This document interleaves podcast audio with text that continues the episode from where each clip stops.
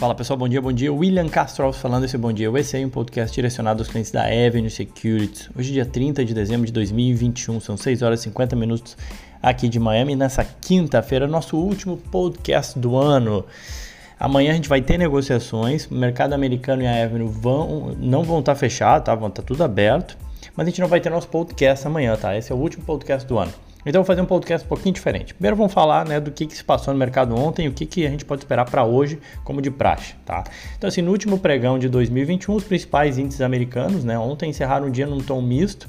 Destaque para o Dow Jones e S&P registrando novos recordes de fechamento. O S&P atingiu ontem o seu 70, espero que eu esteja falando corretamente, é o 70 dias que o S&P fechou em patamar recorde tá, no ano. É o segundo número mais alto de recordes para um único ano do índice S&P. Foi superado apenas em 1995, quando a gente teve um ano onde 70, tivemos 77 dias de fechamentos recordes. Né? Bom, o S&P acumula uma alta de 27,6% no ano, o Dow Jones 19,2% e o Nasdaq 22,3%. Ontem o Dow Jones teve uma alta de 0,25, o S&P 0,14, o Nasdaq teve uma queda de 0,10. Entre os setores, destaque positivo o setor de utilities, subindo 0,54, imobiliário subindo 0,65 e na ponta negativa, biotech caindo 0,41 e petróleo caindo 0,64. O dólar ah, avançou 0,21, cotado a 5,70, né?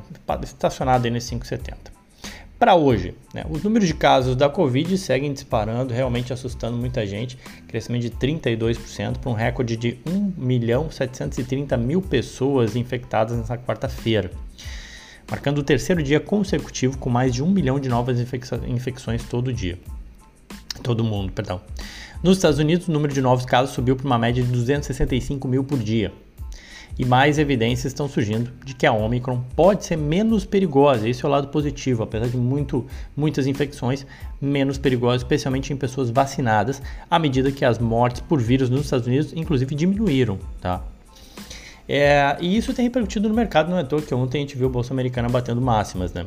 Na Ásia, bolsas asiáticas fecharam em resultados variados entre si na, na quinta-feira. Né? Na China, a gente teve uma alta, com expectativas de mais medidas para impulsionar o crescimento econômico, em meio a uma extensão de alguns incentivos fiscais e potencial flexibilização de políticas monetárias. Na Europa, o índice Eurostock 600 se mantém estável, com as principais bolsas apontando para direções diferentes. É interessante que lá na Europa o FTSE no, uh, na Inglaterra e o DAX na Alemanha apontam para ganhos de 15% no ano, enquanto que na França mais voltada para consumo de luxo, né? as empresas do, do CAC 40, do índice lá francês, apontando para um ganho de quase 30% no ano, né? bem representativo. Futuros americanos estão estáveis e perto do 0 a 0, tudo leva a crer que é um dia relativamente morno hoje. Né? Na agenda a gente só tem pedidos iniciais de auxílio-desemprego e o petróleo opera em leve baixa depois de seis dias de alta aí com, com queda nos toques americanos. Bom, mas vamos lá. Ao invés de comentar as notícias do dia a dia hoje, né, eu queria primeiramente agradecer todos vocês de coração aí que nos acompanham aqui na, e nas redes sociais. É, o carinho, a força de vocês sempre nos motiva muito é, para continuar desenvolvendo materiais e conteúdos que ajudem todos né, a navegar nesse mundo de investimentos internacionais.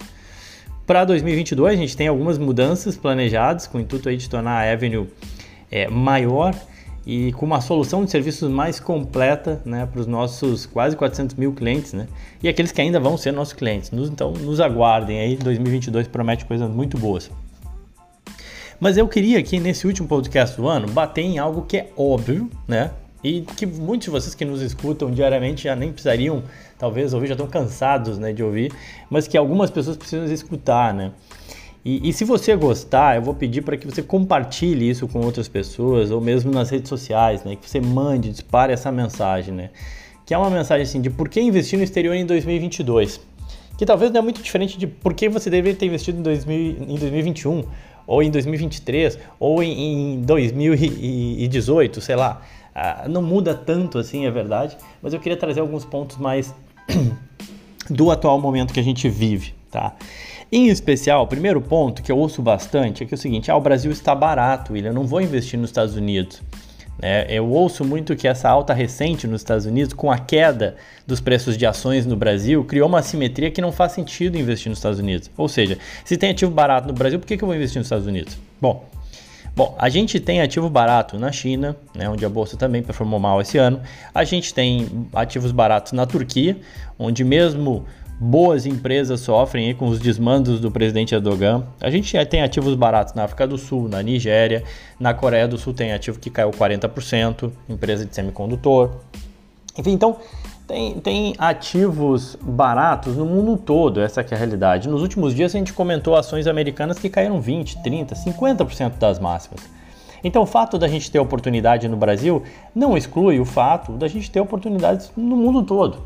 E a gente não precisa ficar restrito somente às oportunidades do Brasil. Esse é o primeiro ponto. Então, esse é o primeiro motivo de não ficarmos restritos às oportunidades que existem somente no Brasil, ainda que de fato é, tem muitos ativos que realmente ficaram muito baratos no Brasil. Né? Motivo número dois, né? Risco, né?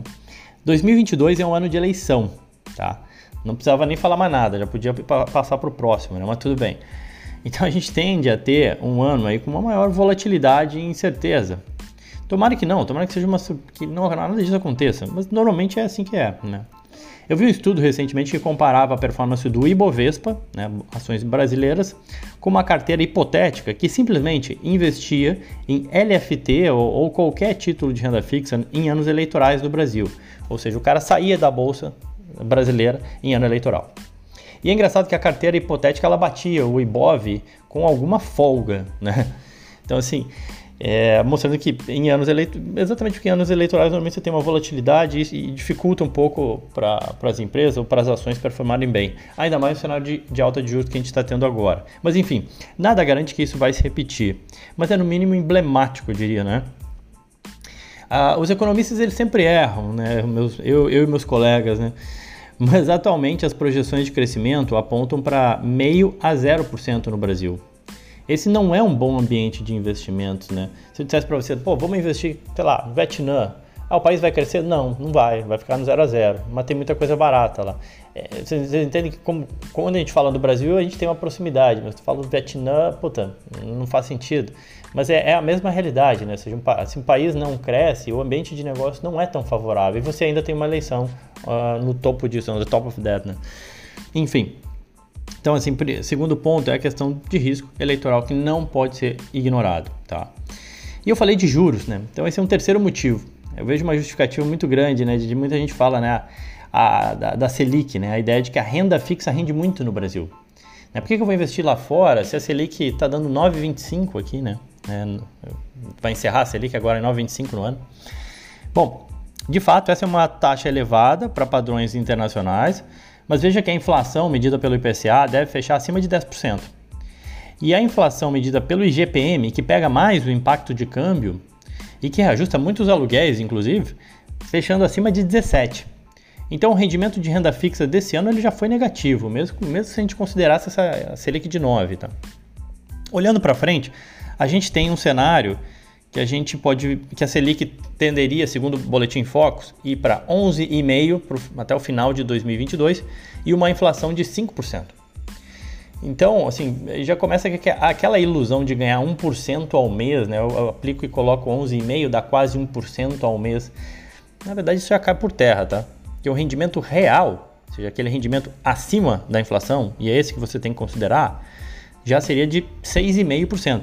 E isso num cenário bastante, eu diria, bastante positivo, de uma inflação só de 5%. Né? Se a inflação ficar comportada em 5%. E isso se também o câmbio não mexer e encerrar o ano em 5,60. Eu diria o seguinte: se o Cristiano Ronaldo fosse brasileiro, eu acho que a gente ganharia a Copa. Tá? Então é só uma opinião minha. Mas aí a gente tem aquele, aquela coisa, né? Do se, se, se, né? Se o dólar ficar em 5,70, se a inflação for 5%, aí se isso, aquilo. Aí realmente você teria algum rendimento real investindo em renda fixa que parece ser elevado. Mas será que esses CIS vão acontecer? Enfim, eu prefiro não esperar e por isso acho que faz mais um motivo para investir no exterior. Quarto motivo, né? Comprado em Brasil. Como assim? Ponto importante é que você que vive e trabalha no Brasil, você já tem a sua vida financeira dependente do Brasil. Como assim? Se você é funcionário público, empresário ou médico, sei lá, a sua renda atual ela, e a sua renda futura, ela já está atrelada no Brasil. Né? Ou seja, o seu emprego no Brasil, você vai continuar ganhando um salário. Sua, sua empresário, você vai continuar vendendo no Brasil. Né? No jargão de mercado, é como se a gente já estivesse comprado em Brasil. Né? simplesmente porque a nossa vida já é no Brasil, já recebo em reais e se o Brasil for bem, e a gente torce muito para isso, você vai bem, né? o empresário vai prosperar, o funcionário público pode ter um aumento, o médico vai continuar tendo uma boa renda e por aí vai. Agora, se o Brasil não for bem, né, o que, que você faz para proteger a sua poupança? Né? Dado que a sua renda e o teu futuro já está atrelado ao Brasil, você já está comprado em Brasil. Né? Será que você precisa comprar mais através da sua poupança? Precisa comprar ainda mais de Brasil? Então você não precisa ter toda a sua poupança no Brasil. A sua renda atual e futura já estão vinculadas ao Brasil. Então é um ponto para pensar. Quinto motivo, né? Vou falar dois, dois motivos aqui, que é a questão do dólar, né? O dólar caro, eu sempre ouço que é como uma dificuldade a questão do dólar, né? O dólar tá caro. Eu sei que é clichê, né? Mas se a gente parar para pensar, a gente ouviu isso no dólar, com dólar a 2, o dólar a 3, a dólar a 4, enfim. Então, para começo de conversa, o que varia é o real e não o dólar. Né? Se você perguntar para um russo ou para um japonês quanto é que vale um real, ele não vai saber. Né? Agora, quanto é que vale um dólar, ele vai saber na moeda dele. Tá? Então, o que aconteceu é que nesses 26 anos de plano real aí, o real ele se desvalorizou. Foi uma moeda que perdeu 80% do seu valor. Né? E por quê? No fundamento econômico, duas coisas falam muito sobre a valorização de uma moeda a médio e longo prazo, que é crescimento econômico e inflação. Os Estados Unidos crescem mais e controlam melhor sua inflação do que o Brasil. Por isso, o dólar se valorizou frente ao real ao longo desses últimos 20 e tantos anos. Para 2022, esse cenário se repete. Né? As projeções apontam para que a economia americana vai crescer 3% e o Brasil vai crescer zero. E ainda com uma inflação menor aqui nos Estados Unidos do que a inflação no Brasil. Então, em condições normais, obviamente que a gente tem questão de juros e curto prazo é sempre muito incerto. É, isso justifica um dólar, não por acaso, né, o próprio boletim Focus do Banco Central projeta um dólar a 5,60 para o final de 2022. Aquelas apostas de dólar a 5 já acabaram, não existem mais. Então, o dólar caro, eu diria que é aquele que você não tem, né? Essa é uma expressão que já ouviu, foi o Daniel Staff que fala, eu gostei muito e, e, e tenho adotado ela. O dólar caro é aquele que você não tem. Sexto motivo, né? O dólar ele não é importante. Muita gente se apega muito à questão do dólar, né? Mas vale lembrar que uh, o que você faz com os seus dólares, uma vez que você troca o seu real por dólar, né, é tão ou mais importante do que o preço que você paga para converter os seus reais para a moeda americana. O que, que eu estou querendo dizer com isso? Diversas ações muito conhecidas de todos tiveram altas de 30%, 40%, até 67% no ano. Caso do Google, as ações do Google subiram 67% em 2021. Então aquele que, aquele que esperou um câmbio 5% mais barato né, eventualmente perdeu retornos como esse ao investir no mercado americano. Ações ou fundos podem fazer, fundos de investimento podem fazer uma inflexão muito maior do que a moeda e mais do que compensar um suposto câmbio caro. Tá? Então pense nisso, dólar não é importante. E esse é mais um motivo de por que você deveria investir no exterior. Para acabar, o sétimo e último, na verdade, é, um, é uma miscelânea, né? Dava para citar vários outros motivos de por que investir no exterior em 2022 tem um número muito maior de alternativas, uma diversificação de carteira, um balanço de ativos e passivos dolarizados, afinal de contas o nosso iPhone, a TV, o computador, tudo é dolarizado, né? Será que a gente tem renda em dólar? Não. Então a gente precisa ter renda em dólar, né, para compensar e equacionar esse balanço de ativos e passivos da nossa cesta de consumo. Tem a questão do risco Brasil, enfim.